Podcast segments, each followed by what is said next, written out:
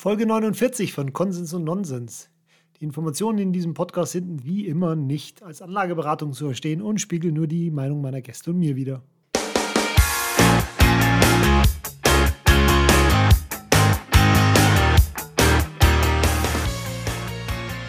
Herzlich willkommen zurück bei Konsens und Nonsens. Schön, dass ihr wieder zuhört und vor allem immer noch dabei seid und weiterhin an Bitcoin und Krypto-Content interessiert seid, auch wenn gerade vielleicht keine Hype-Phase ist. Ich glaube, viele, viele wurden tatsächlich hier ausgewiped vom Markt. Aber äh, ihr seid noch da und das ist sehr, sehr schön. Aber vielleicht seid ihr auch wie mir oder vielleicht geht es euch wie mir, dass äh, ihr auch gerade so ein bisschen ähm, ja, desillusioniert seid, was Bitcoin und Krypto angeht. Und damit meine ich noch nicht mal so, äh, das hat noch nicht unbedingt was mit den Kursen zu tun, sondern eher mit der Frage, die mich jetzt seit ein paar Monaten beschäftigt und die lautet, ja, was haben wir eigentlich die letzten 10, 14 Jahre wirklich erreicht bislang mit Bitcoin und Krypto? Äh, also Bitcoin und auch Krypto. Das möchte ich tatsächlich äh, getrennt betrachten. Und zwar, was ist der tatsächliche Nutzen von Kryptowährungen für die Leute da draußen? Und damit meine ich eben nicht irgendwie Bitcoiner, die auf Meetups äh, ein Bier mit Lightning zapfen, sondern wirklich der Nutzen für Otto Normalverbraucher. Was haben wir erreicht? Und ich würde in der heutigen Folge gerne mal ja, eine nüchterne Betrachtung all der Narrative, die wir in den letzten Jahren so gehört haben, einfach mal äh, die durchgehen und bewerten, wo wir da stehen. Und dafür habe ich mir jemanden eingeladen, äh, der auch schon sehr, sehr lange dabei ist und all diese Narrative äh, auch miterlebt hat und vieles, vor allem auch im Crypto-Space, immer schon sehr kritisch gesehen hat und äh, mit dem ich über die Jahre auch schon sehr, sehr viele äh, Twitter-Diskussionen genau darüber hatte. Herzlich willkommen, Stefan vom Honigdachs-Podcast. Hallo, hallo. Ja, schön, dass du dabei bist. Ähm, ich glaube, groß vorstellen muss ich dich nicht. Äh, wie gesagt, Stefan macht den Honigdachs-Podcast, diverse andere Aktionen noch, aber die meisten kenne ich wahrscheinlich vom Honigdachs-Podcast. Der längste laufende Bitcoin-Podcast in Deutschland, richtig? Ja, in deutscher Sprache auf jeden Fall, denke ich. Ja, ja, ja genau, genau. Ich bin ja, ich bin ja auch äh, Hörer der ersten Stunde und ich habe das dir schon mal erzählt, aber tatsächlich äh, bist du einer der Hauptgründe, warum ich überhaupt äh, den Konsens-Nonsens-Podcast gestartet habe. Und zwar, ich, ich habe das erzählt, ich erzähle es nochmal den Hörern, äh, ging es mir damals so, dass ich halt den Honigdachs gehört hat und ganz oft einfach reinrufen wollte, nein, das ist so nicht, was redest du denn da? Und leider gibt es ja beim Podcast keinen kein, kein Rückkanal. Und ich war halt an ganz, ganz vielen Stellen unterschiedlicher Meinungen wie du, gerade tatsächlich was sozusagen die Potenziale von Krypto angeht. Und ähm, Natürlich hatte ich äh, in gewisser Weise da in vielen Punkten Unrecht. Ich habe gerade eben auch nochmal unsere Twitter-Historie durchgeschaut. Ich habe auch diverse Stellen gefunden, wo du nicht so ganz recht, äh, recht hattest. Spannend. Recht hattest. Aber ja, jedenfalls war ich immer der, der sozusagen die ganze Szene sehr, sehr zu optimistisch gesehen hast. Und du warst tatsächlich der, der ähm, jetzt nicht unbedingt was Bitcoin angeht, aber was Krypto angeht, die gesamte äh, Sache sehr, sehr kritisch gesehen hat. Und deswegen bist du heute der perfekte Gast dafür. Das ist danke, danke, danke für die An Ankündigung. Ja, das ist auf jeden Fall, glaube ich, eine ganz äh, angemessene Zusammenfassung von unseren Positionen, vermute ich. ja, ja, genau. Genau, genau. Also insbesondere, also ja, ich war ja, ich, war, ich bin ja auch lang, äh, also ich bin ja erst, glaube ich, zur Block Size War habe ich äh, irgendwie für mich gemerkt, okay, all die Sachen, die ich dachte, die Bitcoin irgendwie machen wird, die wird Bitcoin wahrscheinlich nicht machen, da wird es äh, wahrscheinlich andere geben. Aber ähm, tatsächlich hatte ich halt sehr, sehr viele Dinge im Hinterkopf, die sich bis jetzt noch nicht wirklich materialisiert habe.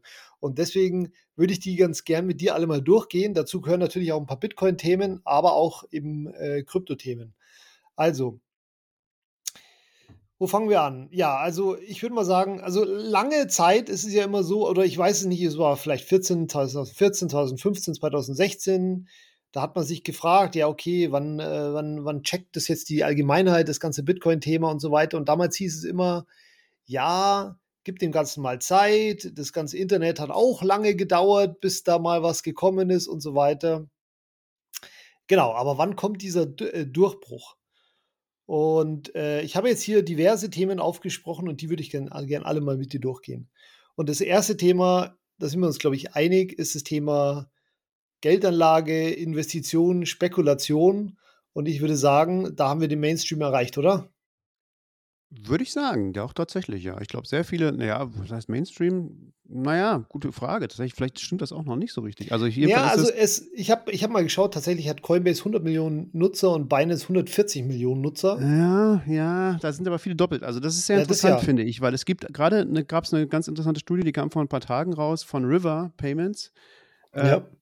Und äh, die haben eben über diesen Payment-Use-Case äh, geschrieben und haben sich mal die Frage gestellt, wie viele Bitcoin-User gibt es? Also ging es um Bitcoin-User, nicht um User, ja. sondern um Bitcoin-User.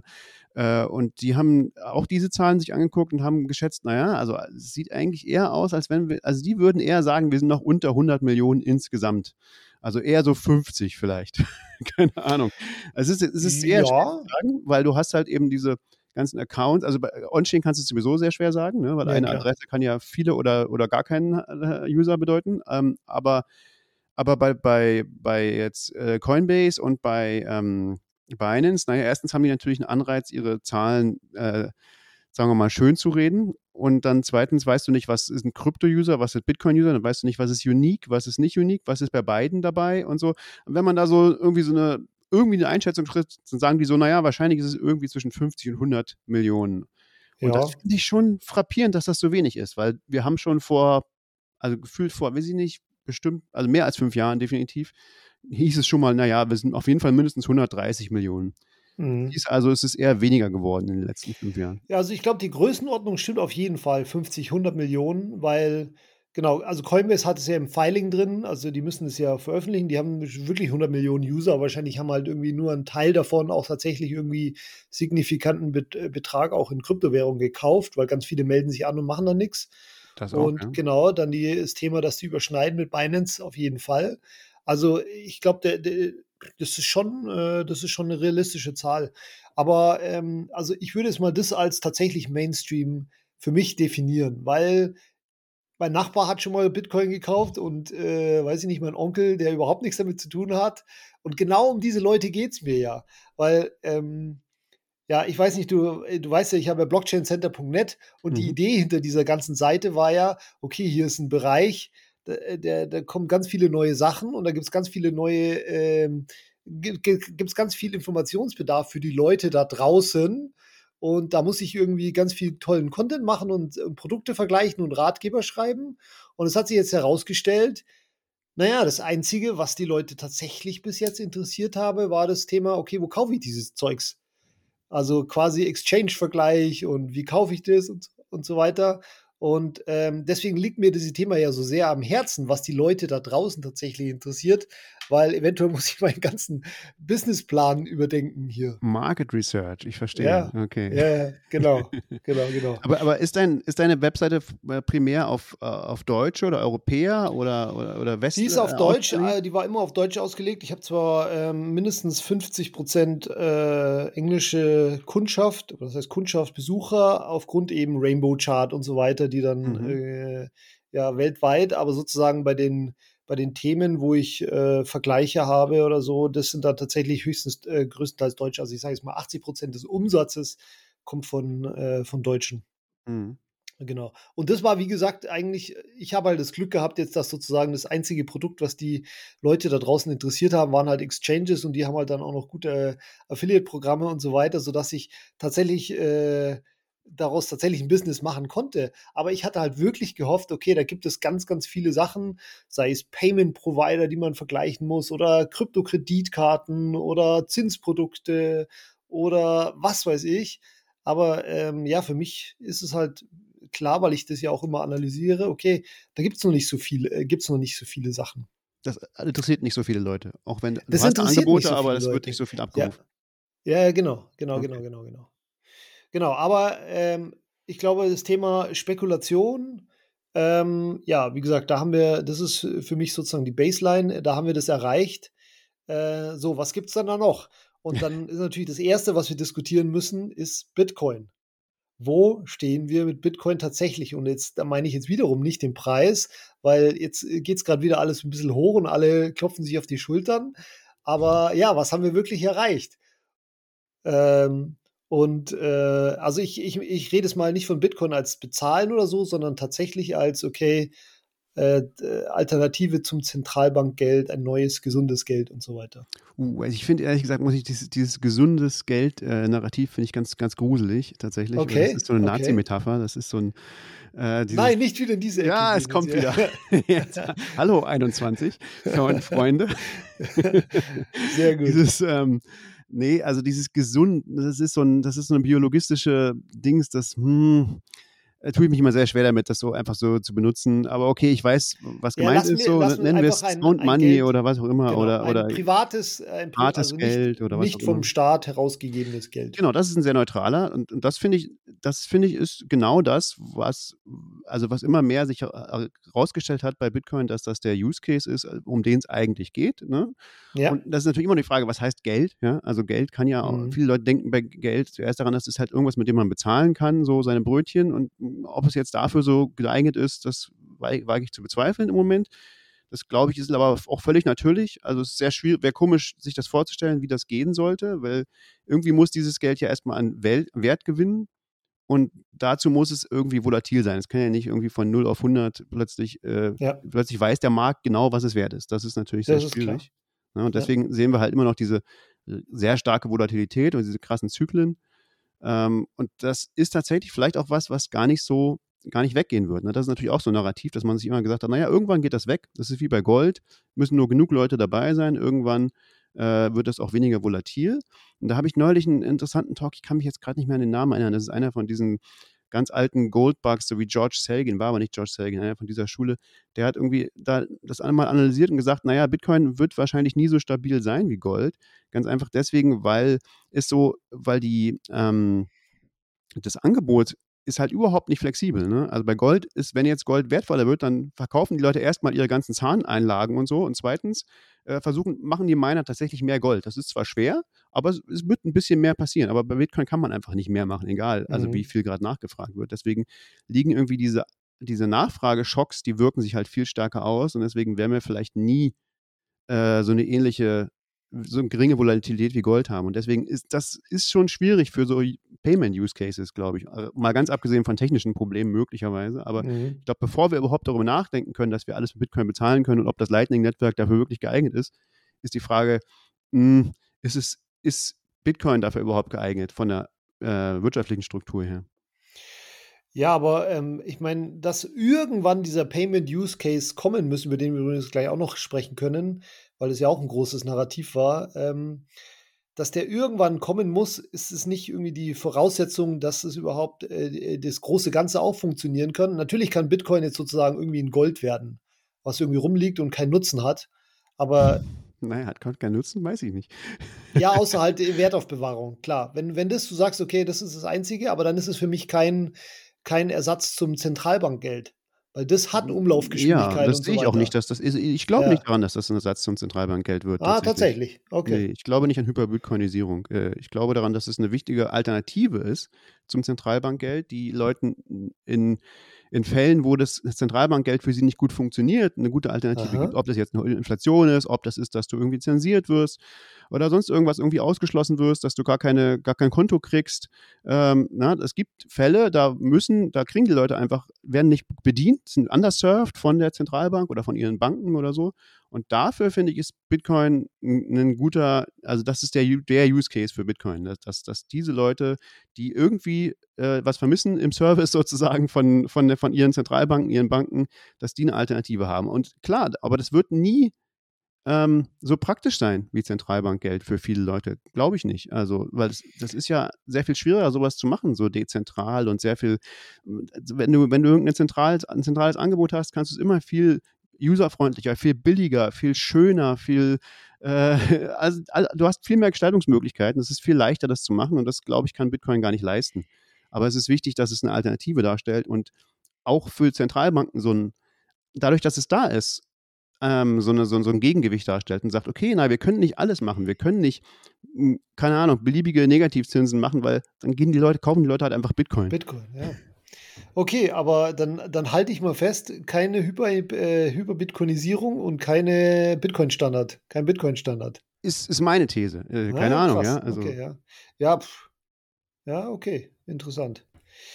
Ähm, ja, okay, aber dennoch, was haben wir, was haben wir erreicht? Okay, wir haben ähm, El Salvador. Das fand ich äh, schon ein krasser Meilenstein. Ja, fand ich Weil auch. wenn du irgendwie 2014, 2015 gesagt hättest, okay, irgendwann hat ein Land äh, Bitcoin als, als, als Währung, als äh, legale Landeswährung, dann, dann, dann, dann wäre mir schon das Gehirn explodiert sozusagen.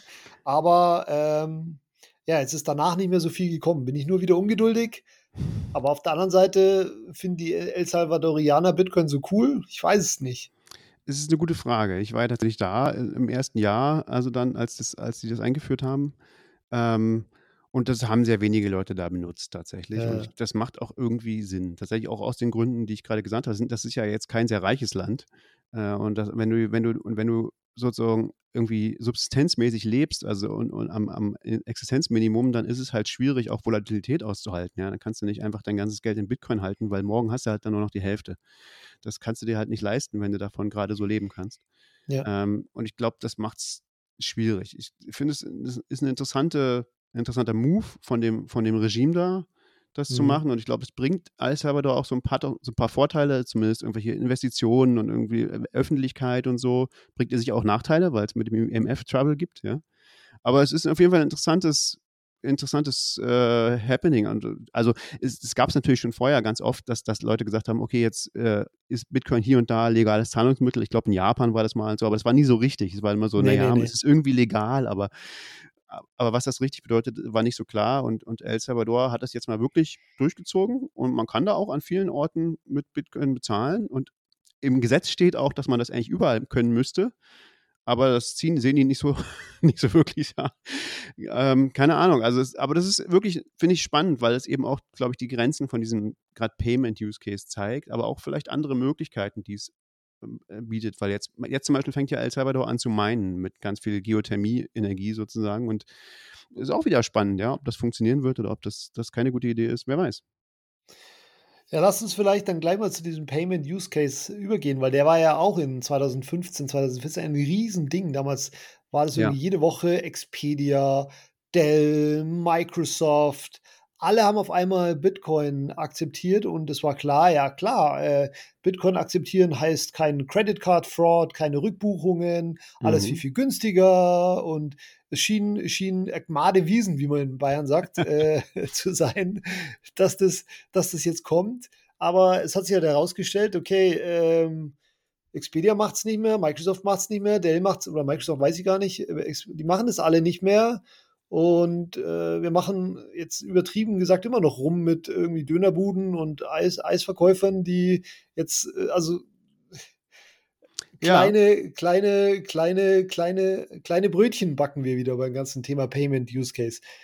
Und ähm, ja, das, ich, das ist ja die große Entscheidung. Äh, das ist ja die große, die große Enttäuschung der, der Big Blocker. Ne? Also das war, das ist ja damals, das war ja, damals waren die ja wirklich alle enttäuscht. Also die, die, die Leute, die in den Block Size Wars sozusagen dafür waren, die Blockgrößen einfach zu erhöhen, die haben ja alle gesagt, ja, das ist ja furchtbar, ihr macht ja Bitcoin kaputt. Ja, weil, weil es, genauso ist es ja gekommen. Also die Leute haben alle aufgehört, Bitcoin zu benutzen. Ähm, als, als Zahlungsmittel. Und das ist natürlich die Frage, lag es wirklich an den Fees oder lag es daran, dass es äh, von vornherein gar nicht dazu geeignet war? Ähm, weiß man nicht so richtig, ja, aber also ich würde sagen, es war nie dazu geeignet und, und wir haben das Richtige gemacht, indem wir seine Kernkompetenzen geschützt haben, nämlich Zensurfreiheit und dass jeder, jeder Not betreiben kann. Ähm, Tatsächlich sehe ich das auch so, aber jetzt nicht aus technischer Sicht, sondern einfach, weil die Leute halt einfach das Zeug nicht ausgeben wollen. Die wollen das, genau. die kaufen das, weil sie es halten wollen. Ja, genau, richtig. Also, so, klar, genau, das sehe ich, sehe ich auch so, ja. Und, und deswegen finde ich dieses, dieses Payment-Ding, es ist schon irgendwie, es ist schon irgendwie wichtig, dass das auch, auch da ist, dass man irgendwie dieses Geld ausgeben kann, weil sonst mhm. hast du ja mhm. auch keine Zensurresistenz wirklich, wenn du jetzt, oder äh, ganz viele andere Use Cases, Remittances kommen wir vielleicht noch dazu und so, sind ja schwierig, wenn du nirgendwo damit bezahlen kannst. Dann musst du es ja erstmal, musst du erstmal wieder jemanden finden, der es dir abkauft und so. Und das macht halt alles irgendwie kompliziert. Und ich glaube so, es ist schon, schon schön, wenn man auch damit bezahlen kann, aber es ist irgendwie auch so ein bisschen unrealistisch, wie du schon sagst, weil die Leute wollen es nicht ausgeben. Ne? Ja. Also ich, ich, ich würde da fast festhalten, klar gibt es irgendwie technische Fortschritte bei der ganzen Geschichte, wie man das alles abbilden kann und so weiter. Aber Fortschritte bei der Mainstream-Adoption von, von Payment sehe ich überhaupt nicht. Im Gegenteil, eher irgendwie Rückschritte. Würde ich auch sagen, ja. Also zumindest im, wenn man jetzt auf die letzten, keine Ahnung, sieben Jahre oder so guckt, ja, denke ich schon. Ja. Also vielleicht geht es jetzt wieder nach oben in den letzten drei Jahren, das kann schon sein, aber es ist, wenn dann jetzt nicht irgendwie spektakulär. Es ist nicht so dieses äh, exponentielle Wachstum oder so, das sehe ich jetzt nicht. Ja, und ehrlich gesagt, wenn ich auf Twitter schaue und ich sehe irgendwie Videos von, je, von jemand, der irgendwo was mit Lighting bezahlt und ein Video postet, hey, schau mal, es hat funktioniert, dann muss ich jedes Mal innerlich zusammenzucken, hey, es ist 2023, es kann doch nicht sein, dass wir immer noch Sachen posten, wow, es funktioniert und ich habe was damit bezahlt, das gibt's doch nicht. Und äh, ähm, ja. Ja, es fühlt sich schon cool an. Ja, ich weiß, ich weiß, aber es hat sich halt 2014 oder 2000 früher noch schon cool angefühlt. Ich weiß. Ja, naja, aber Lightning ist schon was anderes. Ne? Es ist schon ja. was, es ist schon was anderes. Und das ist ja auch, also ja, Lightning ist schon auch wieder special. Kann, könnte man auch eine ganze Folge drüber reden, ja, ne? was die Trade-offs da sind und so, ist auch wieder fraglich, ob das, ob das eine gute Idee ist oder so. Aber es ist auf jeden Fall gut, dass es auch eine Alternative ist. Ne? Dass es auch, mhm. auch was ist, was die Leute benutzen können. Und das ist ja schon ein sehr komplexes System. Und da kann man sich dann schon mal freuen, wenn es funktioniert. Ja, yeah, das ist schon klar. Ich, ich verstehe ja die technische, die technische ähm, sozusagen, oh krass, das funktioniert einfach und ich weiß, was da dahinter steckt und trotzdem funktioniert das alles und so weiter. Das verstehe ich natürlich alles, aber dennoch ist es sozusagen aus, ja, äh, weißt du, niemand, niemand, äh, äh ich komme jetzt wieder vom Otto Normalverbraucher, würde sich äh, würde halt sich auch krass, meine WhatsApp ist jetzt gerade angekommen oder ich oder meine E-Mail, die geht über das ganze Internet. Wow, äh, hat alle diese Hops vom, vom, vom Sender zum Empfänger äh, geschafft und ist angekommen. Wow. Ja. Ja, ja, klar. Ja. Sicher. Ja, genau. Aber du hast gerade das nächste Thema angesprochen, was auch, ich glaube auch so 2014, 2015 ein Riesenthema war, nämlich das Thema Remittances. Wir haben oh ja wir haben damals, äh, ich kann mich noch erinnern, da gab es diese Western Union, ich möchte fast sagen, Werbekampagne von Bitcoinern, wo halt immer verglichen wurde, hey, guck mal, Western Union kostet 10 Euro, um irgendwie 100 Euro zu versenden. Mit Bitcoin kannst du das alles super easy machen. Das ist alles nur eine Frage der Zeit, wann sozusagen ähm, das alles aufgefressen wird. Und mhm. ähm, das ist tatsächlich was, was mich so ein bisschen wundert, dass es auch nicht so wirklich gekommen ist. Ich habe gestern eine Statistik gesehen, dass sozusagen die Remittances äh, nach El Salvador eigentlich sogar abgenommen haben in den letzten Jahren. Und ja, das ist fast ein bisschen schade, weil ich das, das hat mir immer sehr, sehr angeleuchtet, der, der, dieser Use Case. Ja, das, da muss ich auch sagen, da bin ich selber auch irgendwie schuldig. Ich habe das auch immer als, als einen interessanten Use Case gesehen. Also ich habe es auch immer schwierig gefunden. Ich, ich, glaube, die Leute machen sich das zu einfach. Also dieses mhm. Narrativ ist zu einfach, dass du sagst, naja, ah die bösen Western Union, die nehmen da so viele Gebühren und machen wir das mit Bitcoin. Guck mal, das ist ja kein Problem, da kostet gar nichts. Ja? ja. Äh, so ist das natürlich in Wirklichkeit nicht. Wenn in Wirklichkeit ist das Problem ja, die, die sind die regulatorischen Kosten. Ne? Also die hast ja. du ja im Endeffekt mit Bitcoin irgendwie auch. Also irgendwo müssen die auch wieder auftauchen. Also dass du das, das nachher, ähm, es sei denn, du machst alles illegal, aber illegal skaliert sowas auch immer nicht so richtig geil und so, hm, ist irgendwie schwierig, ja. Also es gibt schon irgendwie, glaube ich, glaube ich, Gründe, ich verstehe sie nicht wirklich, weil ich in diesem Geschäft nicht drin bin, aber es gibt, glaube ich, schon Gründe, warum diese Dinge so teuer sind. So, weil ich glaube, es geht einfach um Risiko und, und regulatorische äh, Prozesse und so. Ähm, und die hast, die wirst du bei Bitcoin auch haben. Es ist völlig egal, wie du dir jetzt das Geld von einem zum anderen Ort schickst. Ich glaube, das ist einfach gar nicht der Kostenfaktor. Darum, darum geht es mhm. gar nicht so sehr. Ähm, aber das, das hat mich auch sehr enttäuscht, also dass das bei El Salvador zum Beispiel nicht, nicht mehr ist. Wobei da, da gibt es, glaube ich, auch irgendwie Schwierigkeiten darin, wie die das, wie die das messen, äh, weil die, die, die, gucken halt nur nach Chibo, in, in Chibo Wallet sozusagen. Ähm, mhm. Ähm, und ich glaube, dann gucken die halt nur, wenn, wenn, wann in Chivo Wallet jemand Bitcoin, in Bitcoin jemandem das was schickt und nicht in Dollar. Und da, dafür gibt es eigentlich keinen richtigen Grund, warum jemand sowas machen sollte. Also entweder nimmst du richtig Bitcoin, dann kannst du auch eine richtige Bitcoin-Wallet nehmen, oder du nimmst irgendwie Dollar in der Chibo-Wallet in Dollar in der Chibo-Wallet. Also ich glaube, das ist einfach ein bisschen seltsam gemessen. Also ich, ich glaube, es ist vielleicht ein bisschen pessimistisch. Ich kann mir schon vorstellen, dass ein bisschen mehr passiert in, in an Remittances über Bitcoin in El Salvador, aber es ist wahrscheinlich tatsächlich nicht so, nicht so viel, wie man erwartet hätte, weil es ja schon ein großer mhm. Wirtschaftsfaktor da ist. Ja, also ich äh, bei Western Union habe ich es dann irgendwann noch verstanden, weil ich ja irgendwann verstanden habe, okay, in Western Union, die haben in all diesen Ländern irgendwie lokale Filialen, wo du dann Cash bekommst, mit denen du dann noch was machen kannst. Ja, die letzte Und Meile ist das Schwierige, ne? Die letzte Meile, genau. Aber gerade in El Salvador, wo halt überall diese, diese äh, Automaten rumstehen, die anscheinend auch ganz gut benutzt werden, was ich so aus Berichten gehört habe, wo du dir das eigentlich auszahlen kannst, hätte das vielleicht auch noch mal funktionieren können oder vielleicht, weiß ich nicht. Ja. Ja, wie gesagt, ich bin nicht sicher, wie, Ob die wie Zahlen das, stimmen. wie gut ja. die Zahl da ist. Ja. Ähm, schwer zu sagen. Aber ja, hat mich auch enttäuscht, dass, das, dass, dass man das nicht, dass da keine positiveren ähm, sozusagen Statistiken gibt. Also gerade weil die Regierung, sollte man ja denken, hätte einen Anreiz zu sagen, okay, guck mal hier, funktioniert, super geil. Und das hat sie offensichtlich nicht geschafft. Hm. Okay, haben wir noch einen Bitcoin-Use-Case? das will ich mal zu den ganzen Krypto-Use-Cases übergehen. Na, ich, was, was, ich immer noch denke, ist, was es immer noch gibt, es gibt so einen Neben-Use-Case, den gibt es auch schon sehr lange und der funktioniert auch sehr gut. Äh, aber ich glaube, auch da wurde die Nachfrage immer überschätzt dafür und das ist äh, Notarization, also Sachen irgendwie ah, ja. festzulegen, wann, wann ist irgendwas tatsächlich, wann, wann gab es irgendwas schon? Also irgendwie notarisieren. Ähm, Dafür gibt es äh, einen ganz einfachen Service, der heißt Open Timestamps. Den hat äh, Peter Todd mal irgendwann erfunden. Und, ja. und der funktioniert hervorragend, der skaliert auch hervorragend. Da kannst du Milliarden Stamps reintun, wenn du willst. Wir wissen nicht, wie viele es wirklich sind, glaube ich. Ähm, obwohl, das kann man bestimmt auch irgendwo nachgucken. Ähm, aber ich glaube, das wird auch nur sehr moderat benutzt. Also ich glaube, aber das, das ja, das ist halt kein Use Case für Otto Normalverbraucher, aber natürlich ist das irgendwie was Sinnvolles äh, für ganz gewisse Einsatzzwecke, aber ja, wahrscheinlich nichts ja, nee, ich glaube tatsächlich einmal auch, auch, auch so Krypto-Startups mal, die das als geiles Ding und ja, wir müssen und da übelst Millionen eingeworben haben, Factom oder hießen die mal. Die ja, dann, ja, Factom, kenne ich noch, ja, genau. genau. Da war das ein eigener, ja, eigener Coin, ja. Genau, das, wir werden damit alle reich und dann so, hat sich aber rausgestellt, naja, eigentlich wollen nicht mehr als 100 Leute im Monat überhaupt irgendwas notarisieren. Also ja, ja. ja. ja. Nee, aber klar, das ist ein Use Case, der mal, der, ja, der funktioniert und passt, aber ist, ja, aber das ist ehrlich gesagt mit vielen von diesen Use Cases jetzt sogar auch im Crypto-Space, die funktionieren, aber ganz viele, ähm, ja, gibt es halt trotzdem keine Nachfrage danach. Sei mhm. es jetzt irgendwie dezentrale Datenspeicher über Filecoin oder so. Das, das ja. funktioniert ja alles irgendwie, aber es interessiert ja. auch keine Sau. Ja. ja lass, lass, uns mal erstmal, lass uns erstmal leicht anfangen. Okay. Also fangen wir uns vielleicht mal ähm, Nehmen wir mal das ganze Thema Ethereum, Smart Contracts, DeFi und so weiter und so weiter. Oh ja, jetzt ähm, kontrovers, oder? Also es war ja bei mir tatsächlich so, dass ähm, das war einer der Hauptgründe, was mich überhaupt in den ganzen Space reingezogen habe, weil ich mir gedacht habe, ja krass, wenn du Werte oder Geld programmierbar machst, dann kannst du ja allen möglichen Schmarrn machen, von, von Lotterien, die automatisch abläufen und eben, eben diese ganzen Sachen, die es jetzt auch tatsächlich gibt und halt eben äh, Mittelsmänner entf äh, entfernen und durch Smart Contracts ersetzen und so weiter. Oh ja, und ich erinnere mich. Decentralize all the things, habe ich auch genau, 2012 geglaubt. Genau, genau, genau, genau. Und ähm, ich war ja ultra optimistisch, was dieses ganze Thema angeht.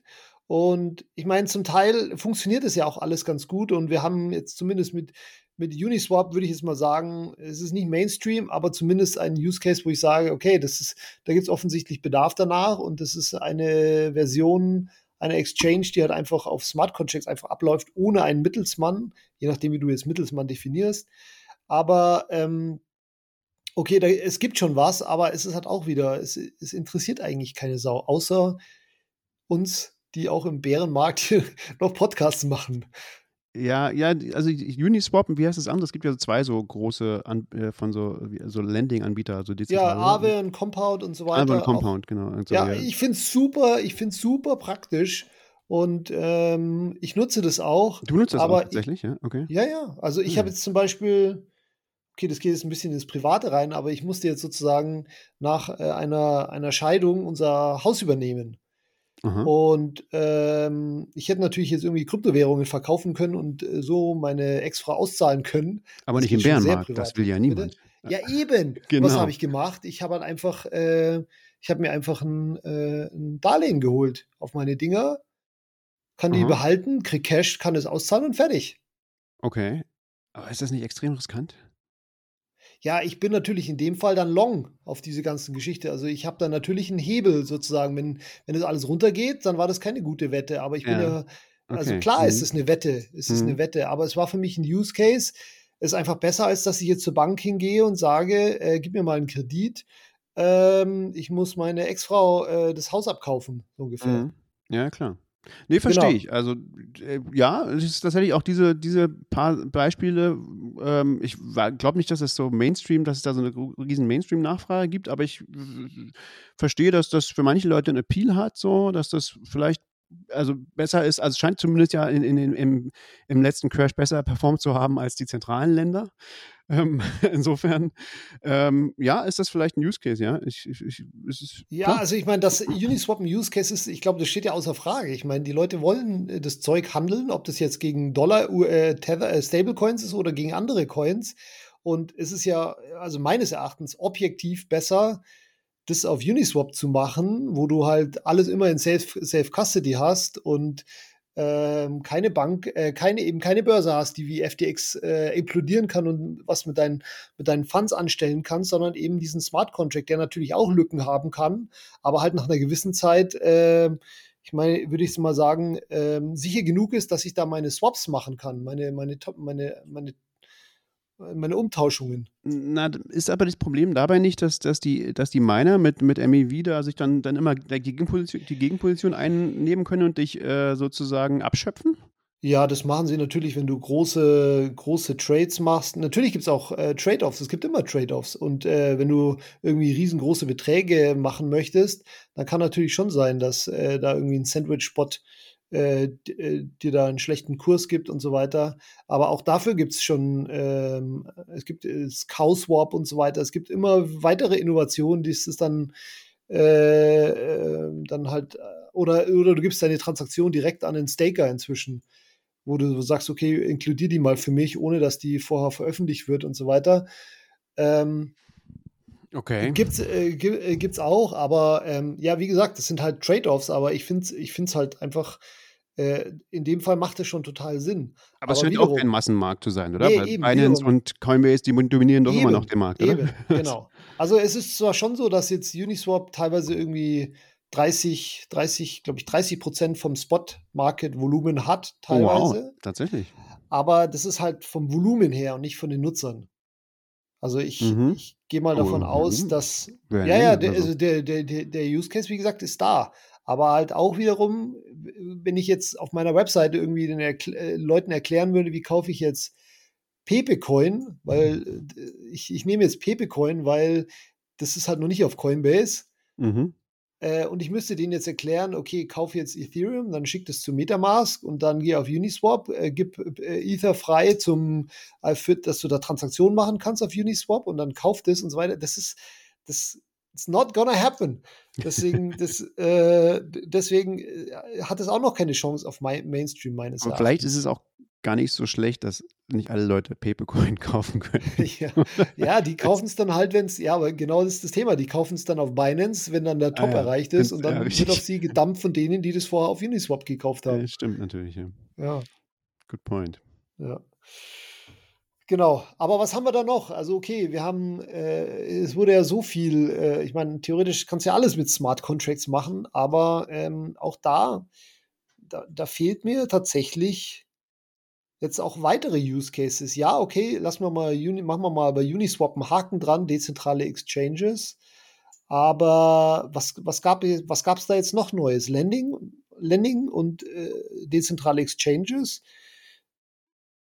Aber sonst habe ich da jetzt in den letzten Jahren nicht mehr viel Neues gesehen. Da gibt es noch den 20. Uniswap-Klon jetzt inzwischen auf der 30. Chain. Ja, das weil das fun halt funktioniert hat, aber ja, so richtige, so richtige Innovationen, die dann auch irgendwie ein bisschen Traction bekommen, sehe ich da, sehe ich da tatsächlich nicht. Und da bin ich auch ein bisschen enttäuscht. Was ich zum Beispiel, was ich zum Beispiel auch total, ich, für mich war es total logisch, okay, äh, Lotto, das muss irgendwann mal auf Smart Contracts laufen. Es kann nicht sein, dass der Staat 50 Prozent von den Einnahmen einfach nimmt mhm. und nur 50 Prozent auszahlt. Das mache ich doch einfach ein Smart Contract, was wirklich das einfachste der Welt ist. Ein Smart Contract, wo halt lauter Geld reingeht und einer kriegt das Geld raus. Ja. Und ähm, es gibt niemand, der sich da 50 Prozent abgreift. Das ist alles auditierbar. Jeder kriegt auf jeden Fall sein Geld. Es war für mich ein super easy Use Case. Gibt es auch nicht. Wie gibt's nicht? Gibt es doch geben, aber macht Ja, aber interessiert keiner. niemand. Interessiert, interessiert niemand. niemand. Ja. Ja, naja, ja. Bin ich zu ungeduldig oder ja, ich weiß ah. es nicht. Äh, äh, echt? Also Gambling ist kein riesen Use Case? Da gibt's ist es, ich hätte gedacht, das ist bestimmt. Zeitlang, zeitlang ja. Und ähm, es gibt schon immer wieder mal welche ähm, Anbieter, die da was probieren, aber wirklich ein wirkliche, ja, ich meine, man sieht es ja immer bei den, den, den Smart Contracts, die äh, Transaktionsfees ähm, tatsächlich verwenden. Und das ist halt meistens Uniswap und von mir ist noch Stablecoins und ETH-Transfers, aber von den Apps und so weiter nicht so wirklich. Das wundert also, mich tatsächlich, weil ich, ja. ich, ich, nein, es gab ja. Also ganz, siehst du zumindest diesen Use Case auch. Ich finde ihn nicht, also den kann man auch mit Bitcoin machen. Das hat, glaube ich, keinen Vorteil, das, das, das so zu machen. Also da gab es ja ganz früh schon, wie hieß denn das von Erik Vorhieß? Der, der hatte doch so eine Firma. Ja, Satoshi Dice, aber das Satoshi dann halt, Dice, genau. Du meinst, du siehst keinen Vorteil, das äh, dezentral zu machen? Nee, nicht wirklich, nee. Also, das, okay. We're back. We're back. Wir hatten einen kurzen Internetausfall. Ja, äh, nee, ich sehe da keinen großen Vorteil darin, das äh, also auf Ethereum zu machen. Ich glaube, das hat auch Nachteile, weil du dann halt alle möglichen Sachen ähm, transparent hast und dann kann, wie gesagt, können auch so Miner bescheißen und solche Dinge. Also und äh, ich glaube, als so eine Gambling-Firma hast du halt ein Interesse daran, so einen Ruf aufzubauen und äh, eben nicht die Leute zu bescheißen. Und das, das glaube ich, kann der Markt ganz gut regeln. Ähm. Ach, weiß ich nicht. Ich bin immer der Meinung, äh, wenn du Mittelsmänner entfernen kannst, dann lieber entfernen, äh, weil ich traue mehr dem Code als irgendwie diesen Firmen. Und ja, Satoshi Dice geht pleite oder nimmt die Kohle oder ja, weiß ich nicht. Also. Ja, ja, kann man. Aber mal, ich, ich bin da ja sehr skeptisch bei Dezentralisierung. Ich glaube, Dezentralisierung ist immer teuer und hat immer große, große Nachteile und äh, das muss sich schon lohnen. Da muss es einen guten Grund dafür geben, dass es dezentral sein sollte. Das ist so mein, ähm, meine Grundannahme. Also ich glaube, wir haben da genau entgegengesetzte Grundannahmen inzwischen. Jetzt habe ich dich gerade wieder nicht eine Weile lang gehört, oh aber ich hoffe, das wurde jetzt trotzdem aufgenommen. Machen wir jetzt einfach mal weiter. Oh, weiter, ja. Genau. Ähm, ja, ein anderer, ein anderes Thema, ähm, was sozusagen Krypto, Blockchain ermöglicht hat, sind Stablecoins. Und ich bin fast, mm.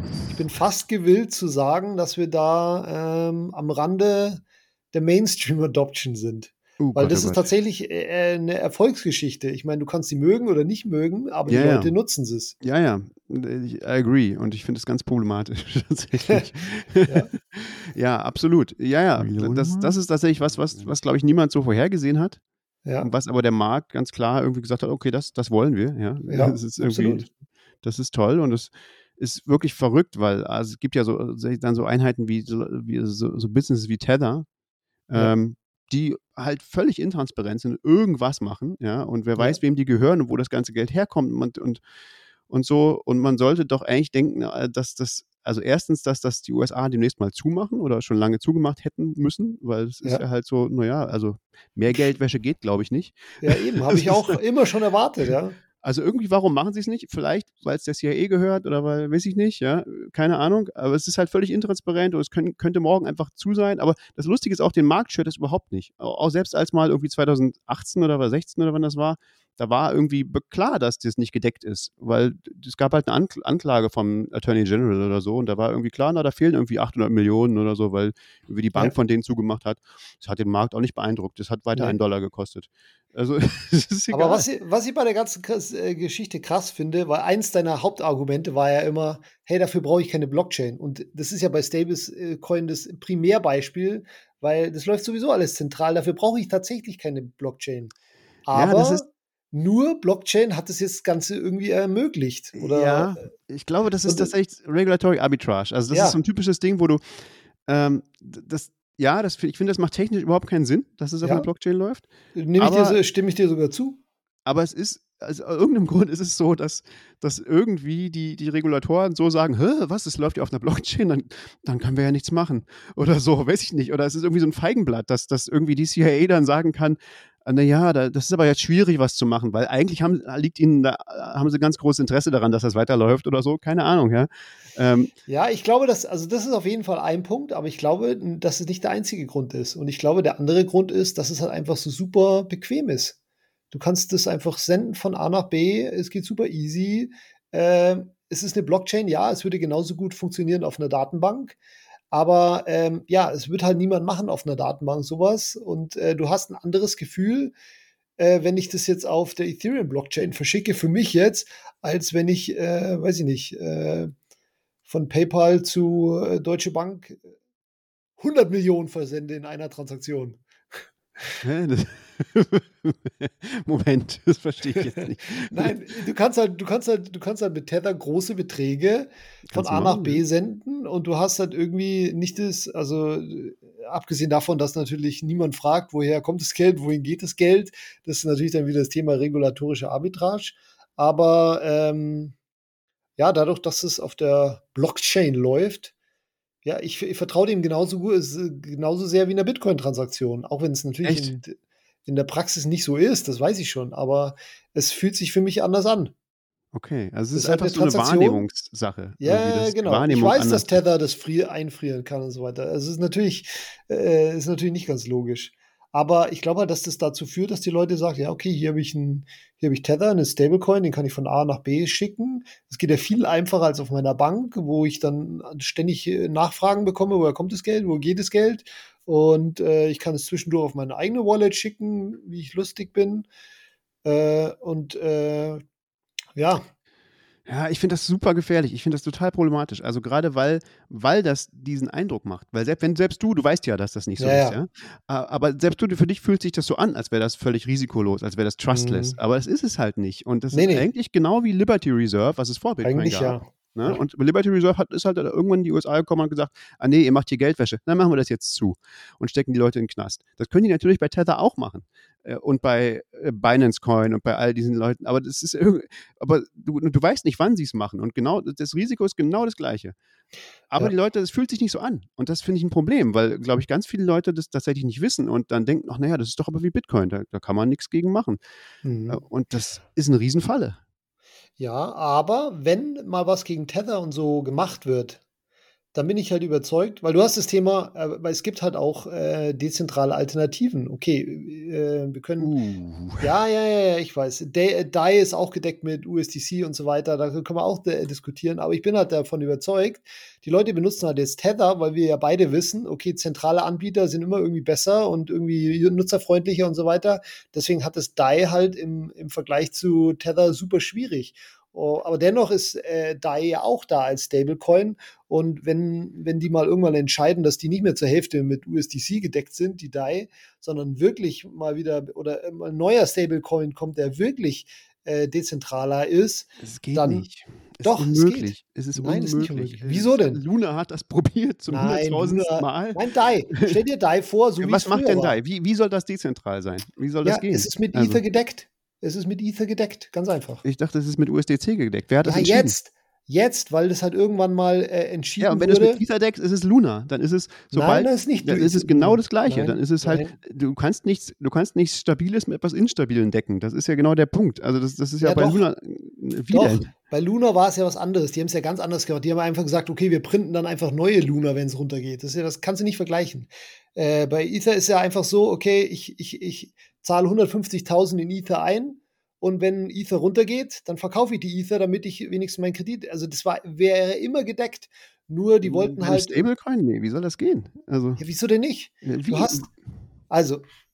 Erklär du, mir das System. Ich verstehe es nicht. Ich, ich glaube, es kann nicht. Du printest 100.000 DAI. Ja? Okay, also doch ein Coin, den ich printe. Aha, Luna. Ja, ja, aber nicht aus dem puren Nichts, sondern du musst ja, dafür. Haben die auch nicht gemacht. Hm. Nein, du musst dafür Ether hinterlegen. Genau, haben die auch Wert so. Von 100, nein, jetzt hör mir doch mal zu. Im Wert von 150.000 äh, Dollar hinterlegst du Ether. Okay. So. Du hast jetzt 100.000 DAI äh, geprintet aus dem Nichts, aber die sind gedeckt mit 150.000 Ether. Ja, jetzt Wie fällt kann Ether. das auf null? Jetzt fällt Ether. Was machen die? Sie verkaufen das.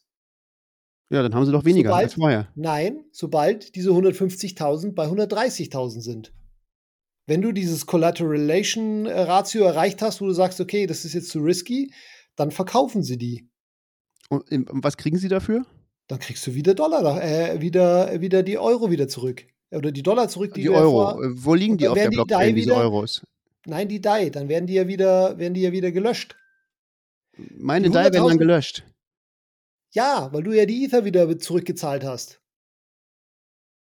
Äh, verstehe ich nicht. Äh, ich ich habe ich hab DAI von also, dir gekriegt, weil, weil du mir irgendwas verkauft hast. Weil nein. Soll, soll ein Dollar wert sein. Und jetzt sind die, werden die gelöscht. Hm. Irgendwie nein, schlecht. du hast, du kaufst, du kriegst 100.000 Dollar für 150.000. Du gibst dir 150.000 her vorher. Ich gebe 150.000 her und krieg dafür nur 100.000. In ETH, ja genau. Du bist der, der mit dem schlechten Ende. DAI ist nicht die mit dem schlechten Ende. Wenn Ether runtergeht, dann verkaufen sie einfach deine Ether, die vorher noch 150.000 wert sind. Hauptsache, ihre 100.000 sind immer da. Ja, aber derjenige, der irgendwann mal diese DAI als Zahlung für irgendwas annimmt, der hat doch ein Problem, weil die Dinger werden doch nie diesen, diesen Wert halten. Doch, ja, solange sie ihren 1-Dollar-Wert haben, kann er sie immer tauschen. Und sobald, solange sozusagen mehr Deckung da ist, als äh, DAI funktioniert das ganze System. Aber was ja, das kann ja nicht passieren, weil die ja immer verkauft werden. Das, kann, das Einzige, was passieren kann. Was sollen die denn verkauft werden? Ja, also, auf dem Markt. Das ist ja liquide. Ja, aber gegen was? Ja. Also, was ist denn gegen Bitcoin oder was? Dann ist es wieder Bitcoin gedeckt, oder? Nein, also, mit Dollar. Du hast keine Euros auf der Ethereum-Blockchain.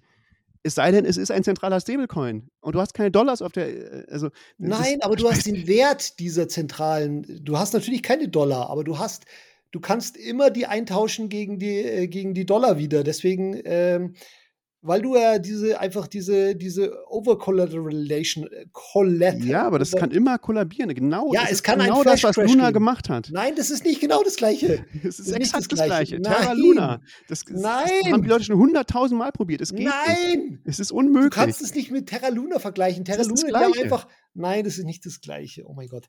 Aber ist egal lass uns mal, äh, also DAI hat wunderbar funktioniert und äh, ist super dezentral, wenn sie halt nicht irgendwann mal gewotet hätten, okay, wir wollen jetzt nicht mehr nur Ether als Kollateral. Ah, haben. warum haben sie das getan? Ja, weil sie halt größer werden wollte und äh, das nicht mehr gereicht, äh, gereicht hat. Die waren ja nur irgendwie eine Milliarde Marktkapitalisierung und die, der ganze Stablecoin-Markt ist äh, gestiegen und die haben halt entschieden, ist ja eine DAO, okay, wir lassen auch anderes Collateral zu. Und dann haben sie halt auch USDC zugelassen. Meines Erachtens ein Riesenfehler, weil es eben Dezentralität einbüßt. Weil die können einfach gefreezed werden und dann hast du einfach nicht mehr diese Deckung.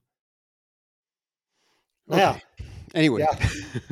Anyway, auf jeden Fall, äh, ich, ich, bin davon überzeugt, wenn es äh, ein äh, regulatorische Clampdown gibt für Tether und so weiter, dann werden die dezentralen äh, Stablecoins ähm, scheinen. Und damit meine ich nicht Terra Luna. Das heißt, es ist eine ganz andere Baustelle, aber okay. Okay, also ich bin davon überzeugt, das ist unmöglich. Es ist ein ja, mobile. Dann hat ja, nee, ist es nicht. Ja, egal. Ähm, lass uns ein weiteres Thema angehen. NFTs. Oh ja. ja, das ist, das ist vielleicht ein spannendes Thema. Ja, ja das ist ja ein Thema, das selbst widerlich der ja wirklich alle möglichen Use Cases visualisiert hat in 2015, nicht auf dem Radar hatte, dass das ein Thema ist, was, für was sich tatsächlich, ich möchte fast sagen, der Mainstream interessiert hat. Ja, ganz stark. Das hat, das, ja, hat sich, glaube ich, schon der Mainstream dafür interessiert, aber auch, glaube ich, ein sehr problematisches Narrativ. Ja, ähm. ist halt die Frage, ähm, ist halt die Frage, ähm, haben die sich dafür interessiert, weil es nur wieder ein weiterer Spekulation, weil da, das haben wir ja schon etabliert, dass Spekulation ein Use Case ist und die NFT war halt ein weiteres Vehikel dafür. Oder haben sie sich tatsächlich interessiert wegen Sammlerstücke, Profilbilder, keine Ahnung, was da noch alles gibt? Ich glaube, sie haben sich dafür interessiert, weil ihnen jemand Geld gegeben hat. Ganz einfach. Weil, und, und es gibt, also sie, meiner Meinung nach ist NFTs haben einen großen Use Case und der ist, bringt sehr viel Geld und der ist sehr nützlich, vielleicht für manche Leute, und das ist Geldwäsche. Dafür ist es ganz hervorragend. Genau wie der ganze Kunstmarkt. Auch der, glaube ich, besteht im Wesentlichen aus Geldwäsche. Mhm. Äh, weil das ist ganz toll, weil Kunst und, und so, da kannst du halt nicht nichts objektiv sagen, was sowas wert ist. Und es ist sehr mhm. leicht zu sagen, oh, plötzlich ist es jetzt ein paar Millionen wert. Ich habe ganz viel Geld bekommen. Einfach weil mein Kunstwerk, mein, mein, mein hässlicher Affe jetzt unglaublich wertvoll geworden ist. Und, und wenn du das aber machst, wenn du ein Interesse daran hast, dieses, dieses Narrativ zu pushen und weil du meinetwegen auch noch ETH-Milliardär bist, und, und, und, du aber auch mit der Mafia im Bett und, und wirst gern, gern Geld waschen, dann hast du es ganz leicht, einfach so ein paar von diesen Millionen wegzugeben und Künstler anzulocken und sagen, hier, guck mal Künstler, endlich können wir euch bezahlen, endlich kann digitale Kunst bezahlt werden, weil es gibt ja diese Sammler, die geben dafür unglaublich viel Geld aus. Und das, natürlich ist das super für die, für die Künstler, ja, die sind alle arm und die wollen bezahlt werden für digitale Kunst und äh, ich glaube es nicht. Ich, ich halte es für kein, also für mich ist es, ist es kein, ähm, es fühlt sich für mich irgendwie nicht richtig an. Ich glaube, ich finde es ich find's dämlich, so zu sagen, oh, das ist jetzt mein Kunstwerk, weil ich habe ein Zertifikat, auf dem steht, das ist meins, äh, aber ich kann es beliebig vervielfachen. Ver, ver, äh, das ist aber, glaube ich, Geschmackssache. Da kann man halt, glaube ich, verschiedener Meinung sein, ob, ob mhm. man das toll findet oder nicht. Und ich glaube schon, dass es auch Leute gibt, die finden das toll, aber ich glaube, es gibt auch ganz viele Leute, die nutzen das aus und äh, ähm, schüren da Hoffnungen auf was, was es eigentlich gar nicht gibt, ähm, weil sie Interesse daran haben, dass da, dass da ein Markt existiert, mit dem sie Geld waschen können. Ja, ja, also ähm, ich meine, das Thema Kunst und Geldwäsche, klar, das ist natürlich auch ein äh, Teil, aber ich meine, es geht ja eigentlich theoretisch nicht nur um Kunst, sondern keine Ahnung, was da alles als NFT äh, von Musik über Game-Items, über ja, Sammlerstücke. Es muss ja nicht einmal Kunst sein. Es kann einfach nur sein, ich möchte von der und der Kollektion ganz viele haben und so weiter. Sammlerstücke ist ja sehr ähnlich, ja. Also, ja, genau, weil die Leute halt einfach die Menschen allgemein gern sammeln. Ja. Ja, genau. Aber heißt es, ist Sammeln tatsächlich Zertifikate haben, die sagen, das ist meins? Weiß ich nicht. Ja, also kannst du es auch zu Baseballkarten sagen. Was bringt dir das irgendwie eine Baseballkarte von irgendeinem. Na, ich habe sie ja dann. Die hat dann niemand anders. Also das ist schon irgendwie anders, oder? Ja, ich glaube, ich glaub, da ist der Unterschied wahrscheinlich gar, tatsächlich gar nicht so groß, jetzt zumindest nicht für die jungen Leute. Aber ähm, ja, ist halt die Frage, ob das auch ein Use Case ist, der noch nachhaltig jetzt da sein wird und kommt ich, und vielleicht im Mainstream erreicht wieder, weil im Moment sie ja nicht. Naja, echt? Es ist im Moment gecrashed alles, ja? Es ist total ja, ja, ja, absolut. Also OpenSea-Volumen okay. und so, wo die gehandelt werden, das ist auch irgendwie 90 Prozent runter. Mhm. Ja, wundert mich jetzt nicht, weil ich glaube, das nee. Geld ist klar, wo das herkommt, aber ähm, ich glaube schon, dass da so prinzipiell ist, da ein Bedarf, da irgendwie so digitale Zertifikate von irgendwas ja, ja. zu haben. Und wenn es Eintrittskarten sind für irgendwas. Ja. Ähm, ich glaube, in den allermeisten Fällen ist es wie, wie, wie ganz wie bei all diesen Dingen, dass diese Blockchain bietet da keinen wirklichen Wert. Das könnte man genauso gut zentral machen. Ähm, es gibt ein paar Fälle, wo das wahrscheinlich nicht so ist. Äh, und dann ist halt die Frage, naja, aber was, was will der Markt? Was ist, was ist wieder die, wie, wie du schon sagst, also was ist das, was ist das, was die Leute sehen wollen und, und ist das sinnvoll? Das muss ich nicht sinnvoll finden, ja. Offensichtlich gibt es einen Markt, ja, woher auch immer der kommt. Also das, das äh, ich finde es schwer einzuschätzen, aber ich glaube schon, dass das dieses, dieses generelle Prinzip, dass du irgendwelche Zertifikate für irgendwas hast, die du auf einer Blockchain weitergeben kannst, äh, ich glaube, dass es auf einer technischen Sicht ganz oft völlig sinnlos ist, also ja, meistens ja. eigentlich völlig sinnlos ist, aber dass es dafür sicherlich clevere Marketingleute gibt, die da Use Cases finden, die Leute haben wollen. Das glaube ich schon. Mhm. Aber ich finde, wie gesagt, schwer zu einzuschätzen. Ich bin einfach kein Marketer. Ja, es ist, ich bin, ich habe da auch keinen wirklichen Zugang zu dem ganzen Thema NFT, ehrlich gesagt, muss ich auch mal sagen. So, dann kommen wir mal zu anderen Use Cases. Okay. Zu den, zu den obskuren Use Cases. Ähm, sagen wir mal so, also wir haben ja in der ICO Mania 2017 oh. sehr, sehr, sehr, sehr viele äh, Sachen gehört, was man alles auf der Blockchain machen kann. Mhm. Und natürlich war mir damals auch klar, dass 95 Prozent von dem, von dem, was da vorgeschlagen wird, totaler Blödsinn war. Aber zumindest habe ich gedacht, naja, aber die restlichen 5 Prozent, äh, das wird schon cool. Ja. Mhm. So, sei es Bananen auf der Blockchain. Oh Gott, furchtbar. Oracle-Problem. also so, Supply, Supply Chain, Supply Chain-Thema. Genau, dezentrale Speichersysteme aller Filecoin oder Sire oder Storage oder wie die alle hießen. Oder. Finde ich im Prinzip gut. Äh, ja. fand ich von Anfang an schon gut, müsste man mit Bitcoin machen und richtig, aber wahrscheinlich ist da, wie, wie du schon sagst, äh, braucht das am Ende keiner, weil es halt zentrale Lösungen gibt, die gut funktionieren. Es gibt halt, wie heißt das, Mega oder so, ja. ja. Äh, und das können die Leute dann einfach benutzen, das kostet nichts. Äh, deswegen, also es ist, es ist tatsächlich also du meinst, es scheitert daran wiederum, dass dezentrale Sachen halt einfach komplizierter sind und zentrale Anbieter das alles besser machen können. Vermute ich, ja. Ich glaube, es gibt einfach, es gibt einfach keinen Bedarf dafür tatsächlich. Mhm. vermute ich. Ist schade. Finde ich, ich, das ist auch so ein Use Case, den ich von Anfang an immer irgendwie spannend fand, den ich auch gerne mal selber gebaut hätte oder so. Ich finde, ja. man muss es halt, wenn dann mit Bitcoin machen. Ähm, aber ich bezweifle immer noch, dass das irgendwie, also das, da gab es halt auch so viele Firmen, die das alle probiert haben und die sind alle ja, irgendwie gescheitert. Ich, ich glaube, es gibt da einfach keine Nachfrage für. Ja, lustigerweise, ich meine, die machen, ich habe tatsächlich irgendwie letzte Woche mir mal geschaut, was ist denn eigentlich mit Filecoin und Sire und äh, Sia oder wie die alle hießen. Und die haben alle aktive Webseiten und aktive Communities und glauben da alle noch dran und so weiter. Aha. Aber ähm, aber MadeSafe ist schon tot, oder?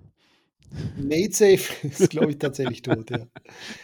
Ähm, aber äh, ja, es ist halt auch wieder tatsächlich kein Thema, was irgendjemand interessiert. Aber ja, es ist halt jetzt wirklich jetzt die Frage, ich meine, wir können ja noch ganz viele andere Themen hier. Was, was haben wir noch? Äh, Tokenisierung von allem.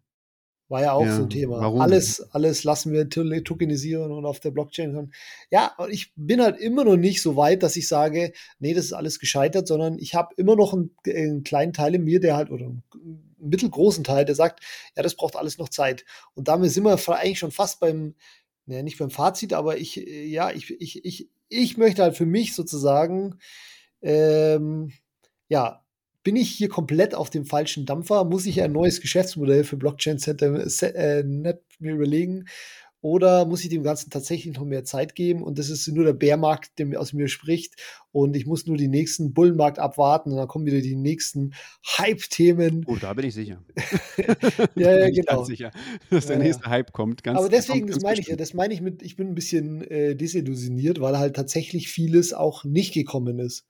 Und ähm, ja, ja, ne, Brauchen ne, wir noch Zeit oder kommt gar nichts mehr? Ne, meine Sicht ist, dass es immer so Ether ist, ist halt im Wesentlichen oder der Krypto im Allgemeinen ist halt eine Hype-Maschine. So, ne? Das ist halt irgendwie ja. so ein Ding, da lassen sich neue, schlaue Marketer immer neue Dinge einfallen oder probieren die aus und manche von denen bleiben halt dann äh, bleiben so kleben und, und sind zumindest einen Bullenmarkt lang extrem erfolgreich so manche auch nicht. Und aber ja. die gehen alle wieder weg. Das ist alles für mich nicht, na, nicht nachhaltig, nicht interessant, nicht, ich sehe da irgendwie nichts, was, was Substanz hat. Aber ich bin sicher, dass, dass, dass wieder jemand was Neues entdeckt, was äh, das, der nächste heiße Scheiß sein wird. Äh, ja, das sowieso. Das, also genau, insofern glaube ich nicht, dass dir die Arbeit ausgeht, wenn du, wenn du das bedienst. Ja, doch, weil das interessiert, also wie gesagt, auch DeFi hat ja niemanden interessiert. Von, ich, ich war jahrelang mit DeFi auf Platz 1. Ich musste erstmal Defibrillator von Platz 1 verdrängen, weil die ganze erste Seite nur voll mit Defibrillatoren war. Geil. ja, und äh, aber selbst da keine, keine, keine Nutzer, weil halt das Thema, also so, vielleicht ein paar, die sich ein bisschen informi äh, informiert haben. Selbst im Bullenmarkt nicht. War nee, das auch nee, ein kleines Ding? Nee, okay, ganz krass. kleines Ding nur, ganz kleines Ding nur. Ah, das ist interessant. Das ist wirklich, man hat, also ich habe da auch so eine schräge Wahrnehmung wahrscheinlich, wenn man in diesem, in diesem ja, total, ist, da denkt, boah, das ist ja riesig, alle Leute machen Ries, nur noch genau, Defi. Und genau. Ja, und dann redest du mit deinem Nachbar und der schaut dich an wie, genau. Und genau deswegen ist das Thema, dass ich mir auch jetzt diesen, diesen Podcast heute mal, dass ich mir wirklich mal wieder alles hinterfrage und äh, ja, mal ein bisschen rauskomme aus meiner Bubble. Aber du bist halt auch in der Bubble drin. Ich bin aber, auch ein bisschen in einer anderen Bubble, aber, ja, aber nee, nee, so richtig raus aus der ganzen Sache bin ich auch nicht. Ja. ja. Schwierig. also wie gesagt, ich hoffe, ich hoffe tatsächlich, dass ich sagen kann, irgendwann, ja, so wie es irgendwie 1999 noch kein Netflix gab und noch kein YouTube und noch kein Google gab und äh, wir damals aber, also ich, ich, ich gebe dem Ganzen noch Zeit ich gebe dem Ganzen noch Zeit. Ah, ja, ja, okay. Äh, ja, ich meine, gut, das Internet hat sehr, sehr lange gedauert. Ja. Ich sehr, glaub, sehr lange gedauert. In den 60er ja. Jahren, also 30 Jahre hat es ungefähr gedauert, bis überhaupt, was weiß ich, äh, äh das WWW aufkam. So. Ja, aber selbst wenn du irgendwie WWW Anfang 90er Jahre siehst, dann hat es 10 Jahre gedauert bis Amazon. Ich habe mal geschaut, meine erste Amazon-Bestellung war 2006. Das heißt, 15 Jahre nachdem ich das erste Mal E-Mails geschickt habe und gechattet habe, wow. habe ich das erste Mal so im Internet bestellt. Krass. Nicht schlecht. Ja, ich bin, bin, schon ein bisschen älter. Nee, ich habe tatsächlich äh, ja so 93, 94 irgendwann angefangen. Ähm, aber so lange danach habe ich meine erste Bestellung auf Amazon gemacht und es waren natürlich nur Bücher anfangs. Ja. Und äh, natürlich ha, habe ich keine Schuhe im Internet gekauft, weil die muss man ja anprobieren. Ja, das geht weißt, gar nicht. Es war, war ja total absurd, dass, dass, dass es irgendwann mal Zalando geben könnte und so weiter. Und äh, insofern habe ich tatsächlich noch Hoffnungen, was, was diesen ganzen Crypto-Space angeht. Ja, also das finde ich auch schwierig, weil du hast ja, also selbst wenn, wenn, du jetzt daran glaubst, dass das sich ähnlich verhält wie das Internet, ja. ja.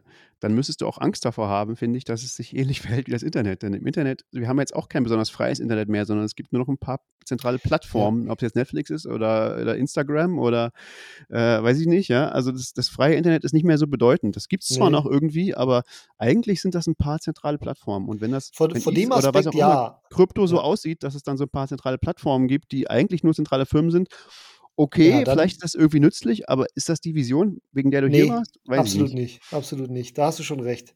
Da hast du schon recht. Ich habe es jetzt tatsächlich von dem, von dem, von dem äh, Blickwinkel, okay, was hat Mainstream Adoption, aber natürlich hat es dann nichts mehr mit dem zu tun, was wir mit dem weswegen wir alle da sind, nämlich eben Entfernung von Mittelsmännern und Zensurresistenz und so weiter.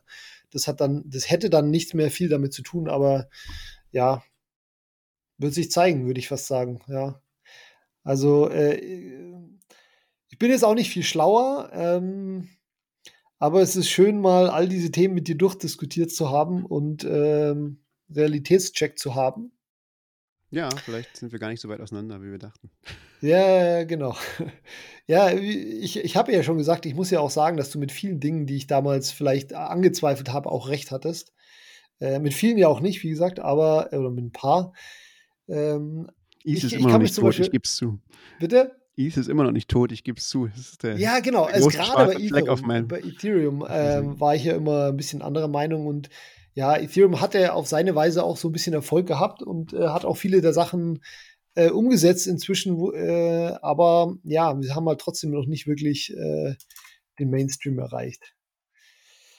Ja, lasst uns vielleicht gerne in der Telegram-Gruppe oder auf Twitter wissen, falls wir noch irgendeinen Bereich vergessen haben. DAOs haben wir gar nicht drüber gesprochen, das war ja auch mal ein Riesenthema. Ja. Äh, das ist natürlich gleich am Anfang spektakulär gescheitert. Insofern ja, ja, ist dann so ein bisschen genau. verbrannt, der Begriff. Der Begriff war ein bisschen verbrannt, aber DAOs gibt es ja trotzdem noch. Jetzt auch jetzt hier mit irgendwie, letztes Jahr haben sie ja irgendwie die Constitution gekauft und viele, viele Projekte sind ja auf dem Papier als DAOs gekennzeichnet, auch wenn es eigentlich irgendwie Discord-Gruppen sind, äh, die miteinander chatten. Das ist halt die Frage, wo ist der Unterschied? Ja, genau, genau, genau. Ja, aber auf jeden Fall äh, wäre schön, wenn, wenn ihr mit uns weiter diskutiert auf Twitter oder in unserer Telegram-Gruppe Konsens Nonsens. Und ansonsten, ja, Stefan, schön, dass du da warst. Und ähm, ich hoffe, dass wir uns in 15 Jahren nochmal über das ganze Thema unterhalten und dann diesen Podcast anhören und äh, sagen, oh mein Gott, wie naiv waren wir. Weil dann, ja, das werden wir äh, dann, bestimmt, da bin ich recht sicher. Ja, genau. Ja, ansonsten beobachten wir weiter das Ganze, oder? Ja, auf jeden Fall. Ich danke dir für die Einladung. War ein spannendes Gespräch. Ja, danke, dass du warst. Alles klar. Schönen Tag und bis zum nächsten Mal.